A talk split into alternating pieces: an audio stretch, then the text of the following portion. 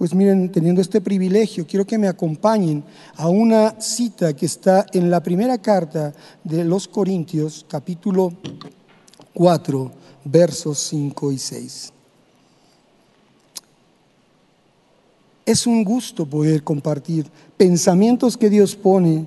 Dios no se equivoca y nos lleva por circunstancias para enseñarnos, por situaciones para darnos cierta experiencia con Él y poder entonces de ello hablar y compartirlo. Amén. Así que no juzgue en nada antes de tiempo hasta que venga el Señor. También el cual aclarará también lo oculto de las tinieblas y manifestará las intenciones de los corazones. Escucha eso y manifestará las intenciones de los corazones. Y entonces cada uno recibirá su alabanza de Dios. Pero esto, hermanos, lo he presentado como ejemplo en mí y en Apolos, por amor de ustedes, para que, escucha esto hermano, para que nosotros aprendan a no pensar más de lo que está escrito, no sea que por causa de uno se envanezcan unos contra otros. El contexto está hablando aquí acerca de los apóstoles. Cristo es la piedra angular, el fundamento, y sobre lo que se edifica el edificio de su iglesia fue en aquellos apóstoles únicos e iniciales y los cuales son los que vieron a Jesús con señales de poder y que proclamaron su nombre ellos ahora, Pablo está diciendo, nosotros no podemos juzgar nada, no podemos juzgar el desempeño de otro hijo de Dios, si está bien o está mal, porque sería una jactancia, una vanidad en la cual Dios no quiere que nosotros, sus hijos, caminemos, sino que Él, el que juzga todo a su tiempo, revelará cuál es la intención del corazón. Pero una cosa sí es clara que pone como ejemplo, que de todo lo que hablemos, no, es de cuidarse porque alguien tomará partido por lo que dice uno u otro, como decían, soy de Pablo, soy de Apolos. Sin embargo, el fundamento es Cristo y no podemos hablar otra cosa que no sea lo que Cristo dijo. Y es lo que está escrito en la palabra y por eso dice, aprendan a no pensar más de lo que está escrito. Entonces, nuestras, nuestro en nuestra enseñanza tiene que ser acorde solamente a lo que dice la Escritura. Y eso nos evitará muchas, pero muchos tropiezos y muchas circunstancias contrarias en nuestra vida. Por eso, hermanos, es ahora importante para decirles que esto es para mí trascendental en la reflexión, porque lo que voy a llevar adelante tiene que ver con lo que ocurre en estos tiempos, tiempos distintos. Es innegable, hermanos, que vivimos en una época, en un tiempo de la historia humana, en la cual hay situaciones con las cuales nunca nos habíamos enfrentado, que nunca habíamos visto, y es una realidad a la cual nos encaramos nosotros. Y esa realidad es fe, hermanos, porque nuestra vida nunca va a volver a ser igual. Y, eso es lo que vemos aquí. Miren hermanos, la reprensión. No podemos por circunstancias X, las que sean, pero cuánta distancia hay. ¿Cómo seguimos protocolos que no vivíamos antes? Sin embargo, hermanos, en todo esto, más allá de estas cuestiones triviales, se ha dado un contacto muy repentino y cercano con la enfermedad y la muerte, ¿verdad? No digo digan amén porque solo se tiene que decir amén a la palabra de Dios, pero eso es una realidad. Como nunca antes hablamos de enfermos y hablamos de enfermedad diariamente. Las noticias, las estadísticas, los reportes y aún las especulaciones, hermanos. Pero hay algo que es contundente. En unos ha tocado las fibras más profundas de su ser, pero en otros los ha insensibilizado de una manera impresionante. Hace poco tuve el testimonio de un doctor que necesitaba hablar, ministrar su alma por su contacto continuo, permanente y muy, muy acelerado con la muerte. Afectó su ánimo y mermó sus fuerzas, pero buscó el auxilio de Dios. Por eso hablamos de un panorama real, de dos cosas, hermano. Ante un panorama real y devastador como el que está, hay cosas bien importantes, hermanos. Esto va a ser así, devastador, terrible, horrible para los que tienen sus ojos puestos en las cosas del mundo. Uno. Pero para los que son entendidos en los tiempos, son noticias de alegría, noticias de gozo. ¿Y qué dicen hermanos? Este hermano ya perdió un tornillo. Claro que son noticias de gozo, claro que son noticias de alegría todo lo que está pasando, hermanos, porque cada día nos habla que está más cercano el retorno de nuestro Señor Jesucristo. ¿Quién dice amén? A eso sí hay que decir amén, porque entonces vamos a poder comprender sus palabras que dice en Mateo 24, cuando nos habla de las señales del fin. Si nos posicionamos en Mateo 24, capítulo, verso 24, capítulo 24, verso 6 al 13, en todo su contexto. Dice, oirán rumores de guerras, guerras, miren que no se turbe su corazón, porque todo esto es necesario que acontezca, hermanos, es necesario que acontezca. Dice, y se levantarán nación contra nación, reino contra reino, y habrá pestes, hambres, terremotos en diferentes lugares. Y todo esto es, es hermano, principio de dolores y de Después de esto, mire, se entregarán a tribulación, los matarán, se aborrecerán a los que creen en el Señor. Pero, dice, también tropezarán, y se entregarán unos con otros y se aborrecerán. Está viendo un tiempo tremendo. Seguimos. Y muchos falsos profetas se levantarán y engañarán a muchos. Hay mucha comezón de oír y se oyen cosas extrañas y se multiplicó la maldad y mucho se ha enfriado el amor en algunos. Más, ¿qué dice ahí, hermanos? Si me pueden, si me ayudan, dice más el qué? El que persevere aún en medio de las más terribles circunstancias que acaban de enumerarse ahí, aún en medio de lo que está sucediendo o pueda suceder en tu vida, el que persevere hasta el fin, ese alcanzará la meta de ser salvo, porque la realidad es que el retorno de Cristo, dice Maranata, el Señor viene. Ese término arameo, Maranata, es un término de gozo que lo contrasta ahí Pablo en 1 Corintios 16, 22. Dice: El que no ama al Señor sea anatema, sea maldición, pero el Señor viene. No importa lo que esté pensando el mundo, el Señor viene. Y ante este escenario, hermano, de diarias y terribles noticias continuas en cuanto a enfermedades, aquí en la iglesia las palpamos, las vemos más de cerca, vemos mensajes, oímos, nos platican allí, de acá, en asuntos de enfermedad. Y alguien muy cercano y muy estimado de mí, por mí, se acercó a preguntarme cosas muy interesantes, pero algo muy en particular.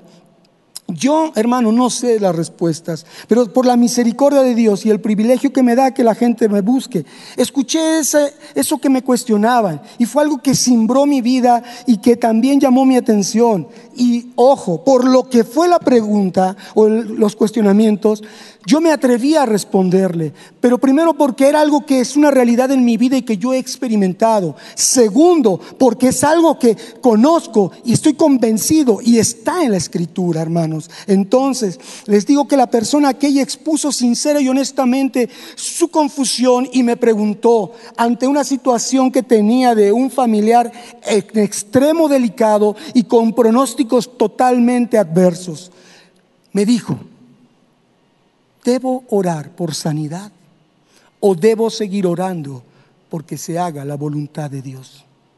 ¡Wow! Escuche, qué pregunta. Y me dio oportunidad de decirle, me tardé el tiempo necesario para que esa persona escuchara lo que la escritura habla, no lo que este hombre quiere decir. Al final de todo ese proceso, esa persona dijo, confío, creo en la soberanía de Dios.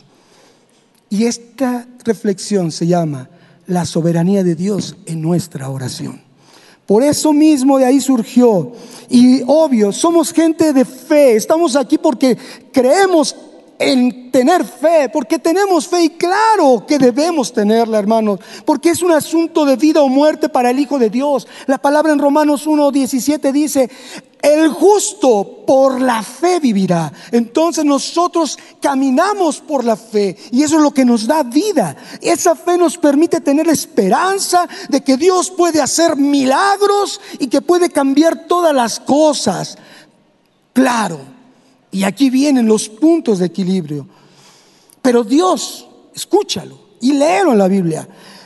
No va a hacer lo mismo que hizo allá. No lo va a hacer aquí de ese otro lado, hermano. Porque Dios tiene propósitos diferentes en cada vida. Siéntete orgulloso de ser único e irrepetible a los ojos de Dios. Y el trato que tenga contigo no lo va a tener con el que está allá al lado de ti.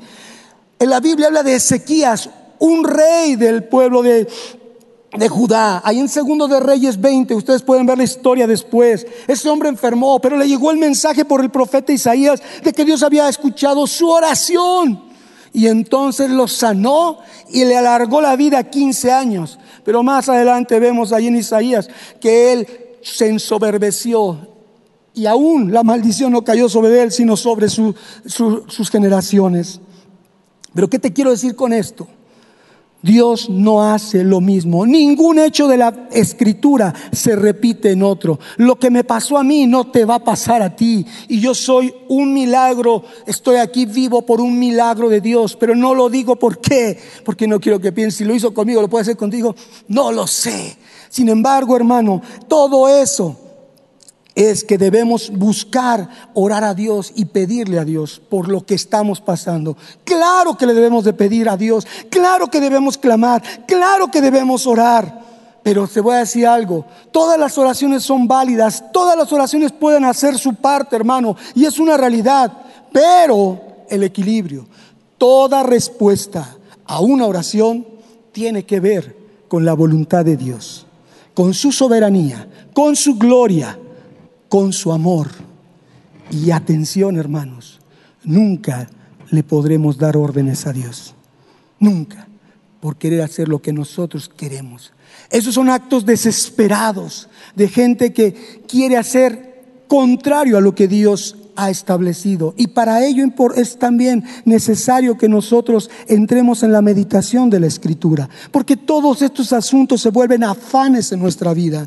Mira hermano, hablando de no darle órdenes a Dios, cuando tú le pides algo a alguien no vas a llegar y le vas a gritar y le vas a decir, hazlo ahorita porque te lo digo, porque yo creo y pienso que así debe de ser. ¿Cuántos le han llegado a la hermana secretaria así, hermanos? No, ¿verdad? Llegan y dicen, por favor, nos puede ayudar, le puedo pedir, ¿verdad? Mateo 6:27, hermanos. En la versión Reina Valera 60, si me ayudan, dice, ¿y quién de, ustedes, de vosotros, podrá, por mucho que se afane, añadir un codo a su estatura o a su estatura un codo? Les voy a decir que la versión Reina Valera no está correctamente traducida. Si pueden poner la nueva traducción viviente, dice, ¿acaso con todas sus preocupaciones pueden añadir un solo momento en su vida? Fíjate que cambia el contexto. ¿Y por qué, hermano? ¿Por qué? Porque el contexto del texto de Mateo 6 habla sobre la supervivencia, habla sobre la provisión de alimentos, de vestido, de sustento a la hierba del campo, a los animales, a las aves. Habla de provisión, no habla de estaturas. Imagínense qué necesario que pudiera decir, yo aumento un codo 40 centímetros, tal vez yo sí, hermano, lo requiera porque soy petit, ¿verdad? Pero imagínense al pastor Ernesto con 40 centímetros más de altura. Es algo irracional. Sin embargo, dándole la idea el sentido correcto, dice, ¿quién de ustedes, aunque ansiosamente se congojen por ello, por la situación que tengan, podrá agregar tanto como un paso a lo largo del camino de su vida? Nadie. Eso sería un afán y es un afán innecesario. Es más, la ansiedad que provoca todo esto, en lugar de prolongar la vida, la acorta, las emociones, el estrés, todo aquello que hace del hombre un manojo de nervios, hermano. los afanes y la ansiedad. Y es más, te puedo decir que la ansiedad es incompatible con nuestra condición de hijos de Dios. Así que creemos en Dios, creámosle a Dios, confiemos en Dios, esperemos en Dios y, estemos seguros que Dios se va a hacer cargo. Por eso, hablando de esto que le decía en su contexto a, a esta persona, lo primero que tenemos que hacer ante estas circunstancias adversas de nuestra vida es revisar nuestra fe. Sí, hermano, hablaba de avivar quiénes somos y avivar nuestra fe. Nunca decir aumentanos la fe, porque eso sería lo más desastroso de tu oración, hermano. Porque Romanos 12, 3 nos dice que ya nos ha dado a todos una medida de fe. Dice, aviva esa fe que está insensible, dormida. Y sabes, lo primero que hay que hacer es que revisarla. Si confiamos en Dios, si creemos que Él tiene el control, si creemos que Él es soberano, haga lo que haga. Así es, hermano. Si tú tienes fe, vas a creer que Dios lo que disponga es porque así tiene que ser. Por eso, hermano, ante este contexto, la escritura solo nos enseña una cosa. Los discípulos, los apóstoles se acercaron a Jesús y le dijeron, Señor, enséñanos a orar. Ninguno de ellos le hizo la pregunta, enséñanos a predicar, enséñanos a cantar, enséñanos a llevar la administración y las finanzas. Enseña, no, lo primordial y lo demás, él les dijo, imítenme a mí, ¿verdad? Con el ejemplo. Entonces, al enseñarle a orar, la escritura nos enseña que esto, acercarnos a Dios, es rogar, como Jesús lo enseñó. Rogar, no gritarle, no exigirle, no proclamar nada, hermanos. Es rogarle, que es pedir, solicitar, suplicar, implorar. Y esto es pedir con humildad y como pidiendo un favor, esperando que probablemente se nos pueda dar y no exigir que se nos dé. La oración modelo en Mateo 6:10 nos dice, Señor, venga tu reino, venga tu reino, lo que tú has establecido, lo que tú has dicho allá, que se haga así como en el cielo, aquí en la tierra. Esa es la voluntad decretiva, hermanos, preceptiva, perdón, la voluntad de los preceptos de Dios, de la escritura, de la enseñanza, de la palabra, lo que es de acuerdo a sus preceptos. Por eso nosotros siempre debemos rogar, rogar, pero sobre todo en ello entender que Él va a hacer solo lo que Él quiere. ¿Quién dice amén? Estamos de acuerdo, hermanos. Es la escritura. Escrito está. Yo no le estoy poniendo de mi cosecha, hermanos. Ahora dirán muchos, pero hermano, es que usted no sabe lo que se siente estar en una circunstancia tan tremenda, tan dura, tan difícil. Yo no, hermano, pero Cristo sí. Acompáñame Mateo 26, 38. Ese hombre Dios, Jesús, 100% Dios, 100% hombre, junta a sus discípulos y le dicen, muchachos, tengo un problema Mateo 26, 38. Tengo un problema. Mi alma está muy triste hasta la muerte. ¿Quién, no va, ¿Quién sino Jesús comprende tu situación y tu angustia y tu dolor y tu preocupación? Mi alma está muy triste hasta la muerte. Quédense aquí y velen conmigo. Y pregunto a algún doctor aquí, ¿quién veló y quién se quedó con él? ¿Quién? ¿Quién? Nadie. Se quedaron dormidos los amigos. Ten cuidado cuando le digas, ora por mí, hermano, te encargo que ores por mí, ¿eh? Para entendidos, hermano. Yendo un poco adelante, se postró sobre su rostro, orando y diciendo, Padre mío, si es posible, pase de mí esta copa, pero no sea como yo, como yo quiero, sino como tú. Y luego Lucas 22, 42, me encanta lo que dice. Lucas 22, 42, que es un pasaje paralelo, sinóptico, dice, diciendo, Padre, si quieres pasa de mí esta copa, pero no se haga mi voluntad, sino la tuya. Y el verso 43 es la revelación, hermano. Cuando tú aceptas la voluntad de Dios, cuando tú le dices, haz tu voluntad, Señor, haz tu voluntad preceptiva, que se cumplan tus preceptos. Entonces, déjale hacer a Dios su chamba y tú haz la tuya. Tú confía, tú reconoce que Dios va a hacer. Y entonces dice la palabra que mandó un ángel a consolar a Jesús. Mandó un ángel a ministrarlo. ¿Cómo no lo mandará contigo? ¿Cómo no te auxiliará? Si tú dejas de afanarte y reconoces que tu auxilio solamente está en Él. Por eso, hermano, Leemos bien lo que dice. Si me pueden poner otra vez Lucas 22, 43, por favor, hermanos. Leemos bien lo que dice. Tú confía, tú cree. Jesús le dijo, haz tu voluntad y yo haré la mía. ¿Así dice la palabra? Haz tu voluntad y yo haré la mía.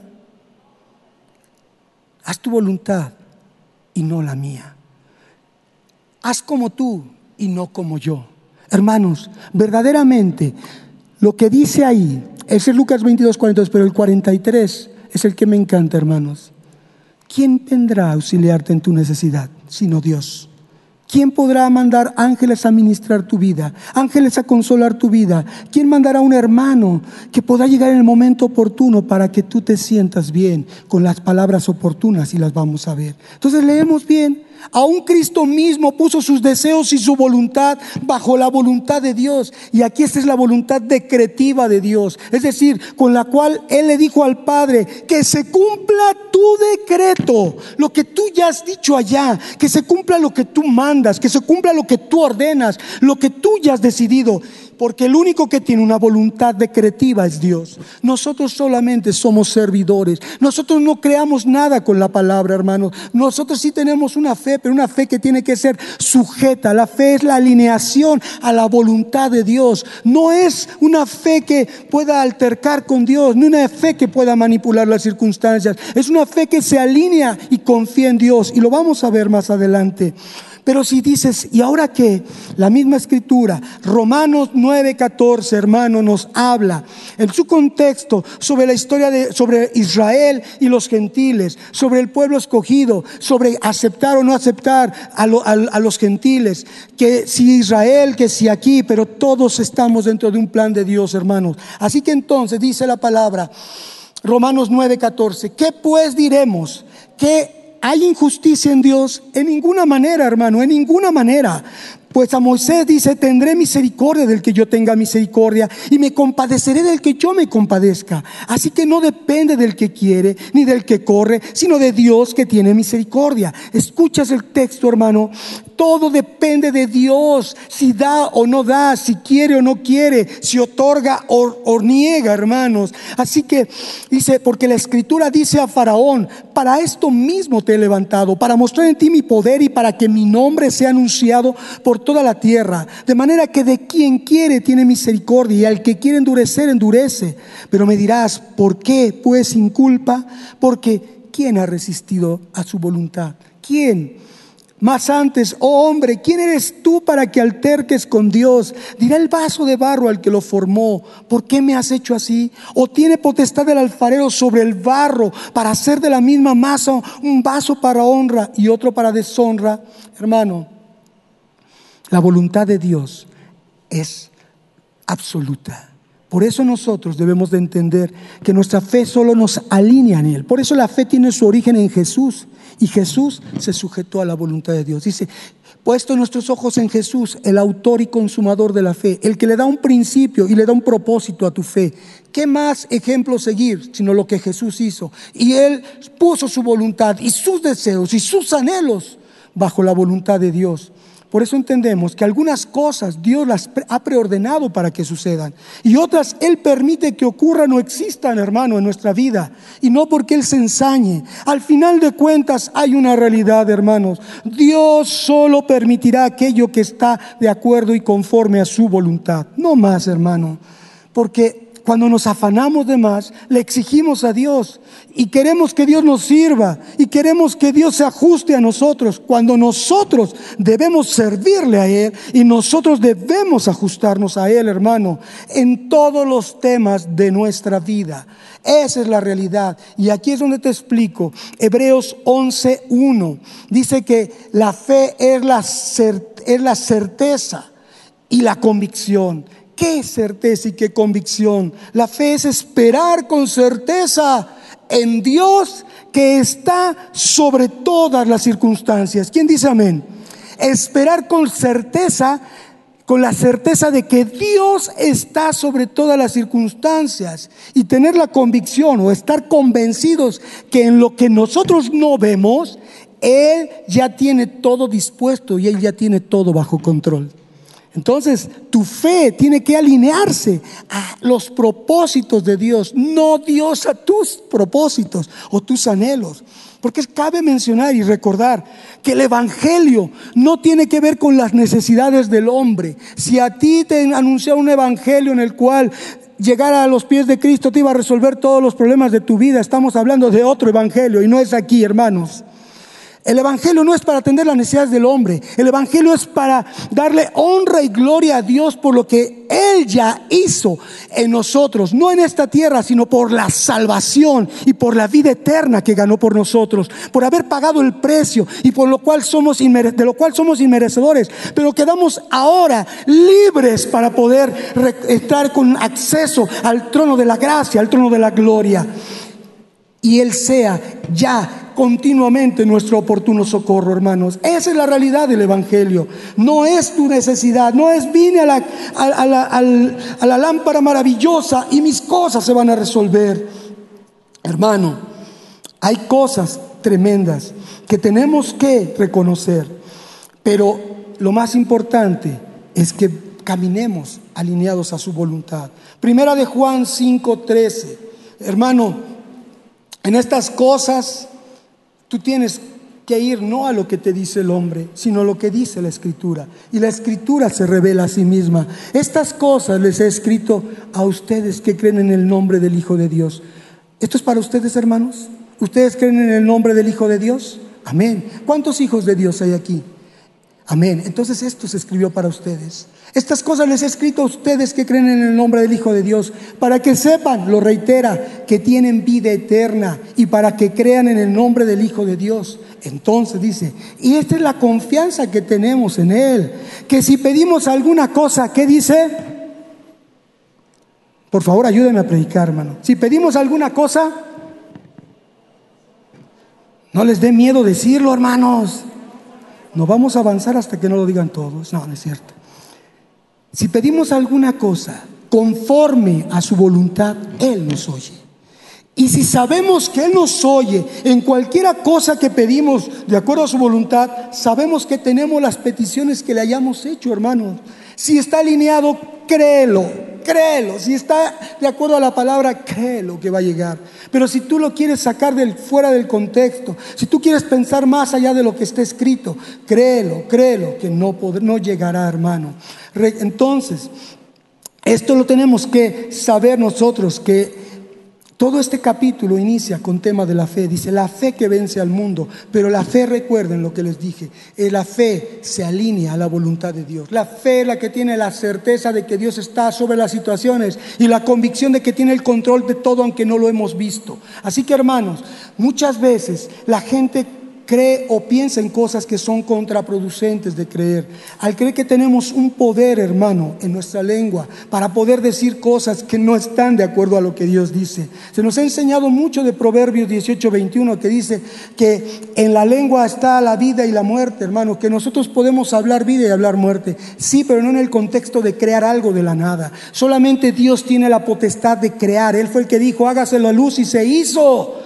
Nosotros no, no puede, nuestra voz, nuestra lengua no puede hacer nada. Si lo contrastamos eso con Proverbios 16, 12 al 19 y con Mateo 15, 18 al 20, que yo les digo, anótenlo para que contrasten lo que les acabo de decir, Proverbios 18, 21 con Proverbios 6, 12 al 19 y Mateo 15, 18 al 20. Ahí habla el que anda en perversidad de boca la lengua mentirosa, el testigo falso, el que siembra discordia entre hermanos. ¿Se da cuenta? Dice, por lo que, pero lo que sale de la boca del corazón sale. Sí, tu boca tiene el poder de echar a perder las cosas cuando no hablas de acuerdo a lo que Dios dice. Esa es la verdad, hermano. No que tú crees algo de donde no hay, porque eso es potestad y autoridad solo de Dios. ¿Quién dice amén, hermanos? Aprendamos a contrastar textos en el contexto de la escritura, hermanos. Y no nos vayamos en decir, yo creo, yo lo digo. ¿Quién eres tú, hombre, para altercar con la voluntad de Dios? Nadie somos, hermano. Así que por eso dice Santiago 4, 3, 4, piden y no reciben Piden y no reciben porque piden mal para gastar en sus beneficios, para gastar en sus satisfacciones, para ocuparse de las cosas de este mundo, porque dice que la amistad con el mundo es enemistad contra Dios, con Dios. Almas adúlteras buscan las cosas de este mundo, entre ellos el bienestar, la salud, lo que somos nosotros. Esto está aquí en la tierra, hermanos. Esto se va a quedar aquí en la tierra. No dicen muchos, para mí el vivir es Cristo y el qué otra vez, se oye bonito. Para mí el vivir es Cristo y... Y cuando está la enfermedad enfrente, ay Señor, no me quiero ir todavía contigo. Entonces seamos congruentes. Tenemos una vida diferente, tenemos una, un diseño diferente, somos contraste, vamos hacia otras cosas en dirección contraria a lo que hace el mundo, hermanos. Por eso entonces, ¿qué y para qué pides? ¿Cómo pides? Si es eso, entonces, si no está alineado a la voluntad de Dios, tienes la garantía de que no va a suceder.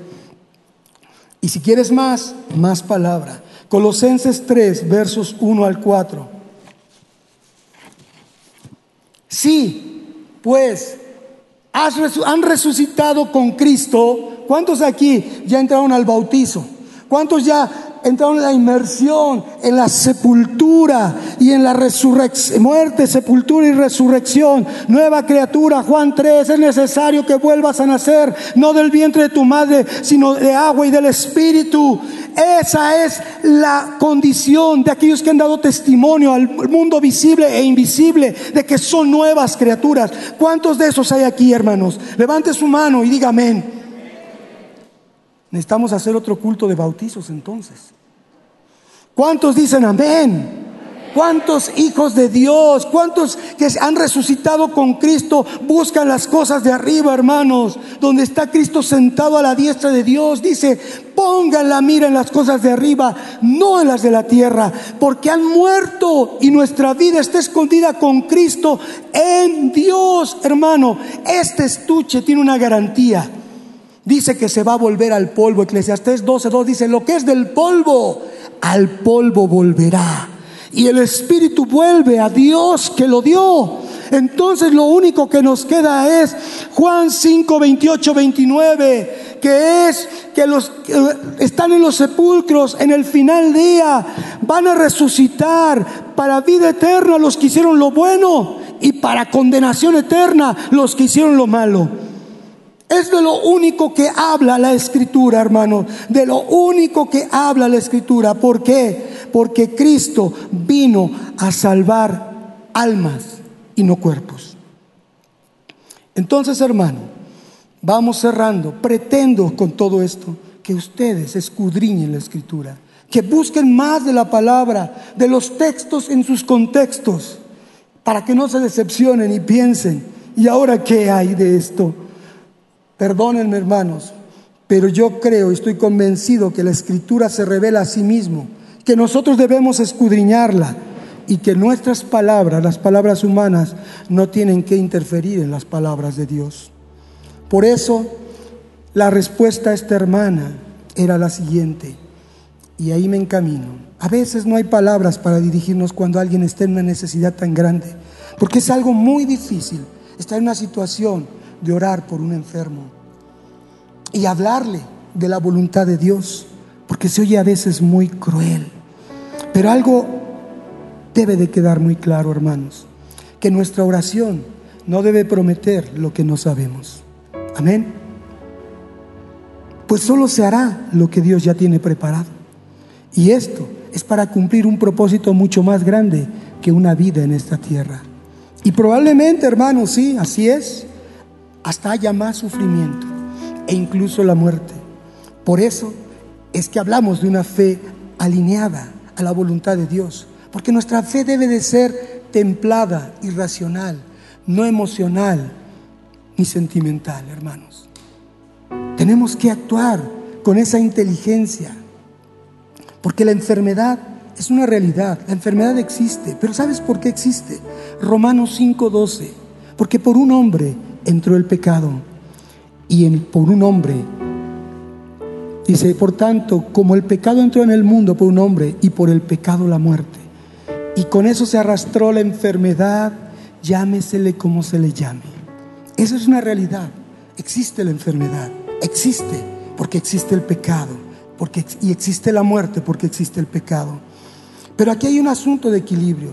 No toda enfermedad tiene que ver con que la persona es pecadora. Juan 9, 1 al 5 nos habla de un ciego de nacimiento, al cual los discípulos muy engreídos le preguntan, Señor, ¿quién pecó, este o sus padres? Y el Señor dice, ni este ni sus padres. Esta enfermedad es para glorificar el nombre de Dios. No sabemos entonces para qué son las enfermedades, pero sí sabemos una cosa, que la enfermedad es un medio de santificación para preservar la vida espiritual. Porque cuando Dios toca un cuerpo es porque está tratando un alma, porque para Dios le importan las almas y no los cuerpos. Cristo vino a salvar almas, no cuerpos ni espíritus. Amén. La enfermedad, por tanto, glorifica a Dios. Y si lo entendemos así, todos dejaremos de afanarnos y podremos ver en ella la compasión de Dios, a pesar de que sea algo adverso. Reconocemos que Dios es todopoderoso, que hace lo que quiere, cuando quiere, como quiere, incluso puede sanar graves enfermedades. Vemos que Jesús vino y sanó gente, hermanos, pero la principal función, su propósito de venir a esta tierra fue salvar lo que se había perdido. Ahora bien, eso lo dice Lucas 19:10. El Hijo del Hombre vino a salvar lo que se había perdido. Ahora bien, los dones, las señales, los milagros, las sanidades, déjame decirte que son para los incrédulos. Sí, hermano. Es una respuesta a la necesidad de un pueblo sin fe o de una fe equivocada. Éxodo 19:9 nos habla que a Moisés Dios le dijo, yo me apareceré en la nube, en ese portento de nube, para que el pueblo oiga lo que hablo contigo y ellos me puedan creer para siempre. Es decir, el mover milagroso de Dios de ese tiempo y el tiempo que vino Jesús, el tiempo de los, de, los apóstoles, es para que el pueblo crea, hermanos. Incluso Jesús vino y sanó gente. Y sabes que Él venía a dar la buena nueva del reino de Dios, pero en el camino hizo milagros poderosos, realizó grandes obras. ¿Por qué? Porque si veían a un Dios que sanaba lo físico, creerían en un Dios que salva el alma. Si no, no habría forma de que eso sucediera. Por eso es el impacto, porque una vez que entendemos quién es el Salvador y una vez que vemos que la prioridad no es las cosas de esta tierra, sino que son las eternas, asimilamos así todos los propósitos de Dios con una fe racional, como dice Romanos 12:2, un culto racional para conocer cuál es la buena, la perfecta y la agradable voluntad de Dios. Los milagros y las sanidades, sí, hermano, fueron para un momento, nada más, para revelarse el Evangelio. Y eso lo ve cada persona de la cual hablaba Orlando hace rato, para hablarles del Evangelio. Pero luego el énfasis es la predicación del Evangelio para la salvación del alma, que es el milagro y la sanidad más grande, hermanos. ¿Quién dice amén? Espero que Dios le esté dando claridad. Es más, miren, Pablo le dice a Timoteo, tómate vino para tu estómago y tus frecuentes enfermedades. Una vez que fue predicado el Evangelio a Timoteo y el Timoteo servía, Timoteo tuvo que esperar en Dios si le quería sanar o no su estómago y sus múltiples enfermedades. Pablo cuando se despide le dice, dejé enfermo a Trófimo. ¿Por qué? Si podía sanarlo. Si él mandaba paños ungidos, hermano. Pero bien, para pensar, para escudriñar, para meditar. ¿Debemos orar por un enfermo? Sí. ¿Pedir sanidad? Claro que sí. ¿Creer que Dios lo sanará? ¿Se lo sanará? Claro que sí. Si Dios te pone a ti ir en, en esa dirección a orar, te pone el querer como el hacer, porque es así como funciona su buena voluntad, porque es su pura misericordia. Pero sí, me estoy extendiendo un poquito, perdón. Pero debemos prepararnos para ir a hablar de consolación a la gente y debemos hablar las palabras de Dios. Primera de Pedro 4:11 dice que si vamos a hablar con alguien, hablemos las palabras de Dios. Y si vamos a ministrar a alguien, ministremos con el poder de Dios. Entonces no es fácil cuando contactas con alguien así. Tienes que prepararte para hablar de la compasión. Y Colosenses 4:6 dice que tus palabras sean sazonadas, que tus palabras revelen, muestren el amor y la compasión de Dios. Así de que si vamos con un enfermo para hablarle del consuelo de Dios, podemos orar. Primer punto, que la voluntad de Dios se haga en esa vida, para que Él sea glorificado. Debemos orar que la enfermedad cumpla su propósito de santificarlo para preservar su vida espiritual. Debemos orar que, si fuera posible, Dios a través del medio que quiera utilizar pueda sanar Y es un buen deseo porque ni Dios ni nosotros queremos el sufrimiento de los demás. Entonces oremos porque Dios dé sabiduría al médico y a los que están alrededor de esa persona para, tratar, para tratarlo con cuidado y con esas palabras sazonadas. Orar porque lo que Dios está haciendo y evidentemente no es agradable, llegue a cumplir su propósito lo antes posible o que Dios dé paz y tranquilidad.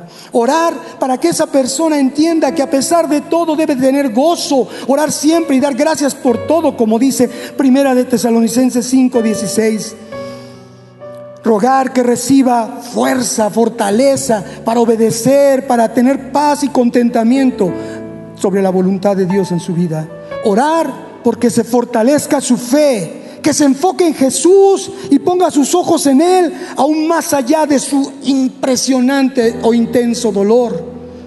Y que en caso de que se restaure, esa persona pueda ofrecer consolación a otros, no prometiendo nada, pero sí hablando de lo que Dios hizo con él. Primera, segunda de Corintios 13, 1, 3 al 7. Anótala y después reflexionas en ella. Segunda de Corintios 1, 3 al 7. El que recibe consolación está capacitado para dar consolación. Y por último, hermano, orar porque esa alma tenga la certeza de su salvación. Es lo único que podemos ahí sí prometer.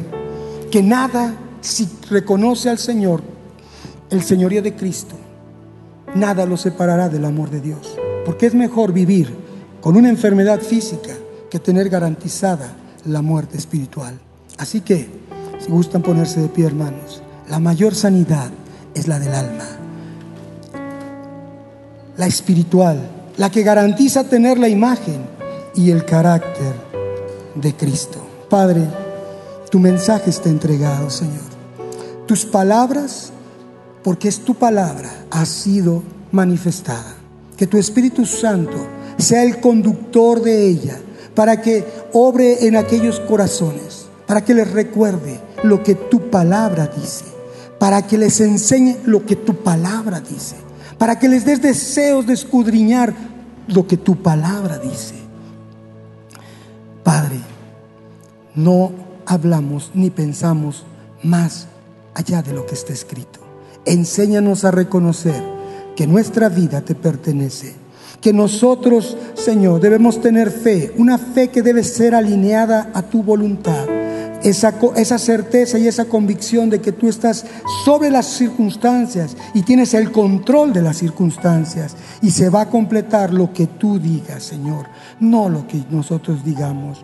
Respetamos tu voluntad de, tus preceptos y tus decretos. Lo que has dicho que se hace en el cielo, hazlo en la tierra, Señor, y enséñanos a sujetarnos a ti, Padre. Gracias porque a cada corazón tú le enseñas y le redarguyes, pero más allá te rogamos que les inquietes para escudriñar más y más en tu palabra. Gracias Señor, te damos en el nombre de tu Hijo Jesús, rogamos siempre tu voluntad. Amén y amén.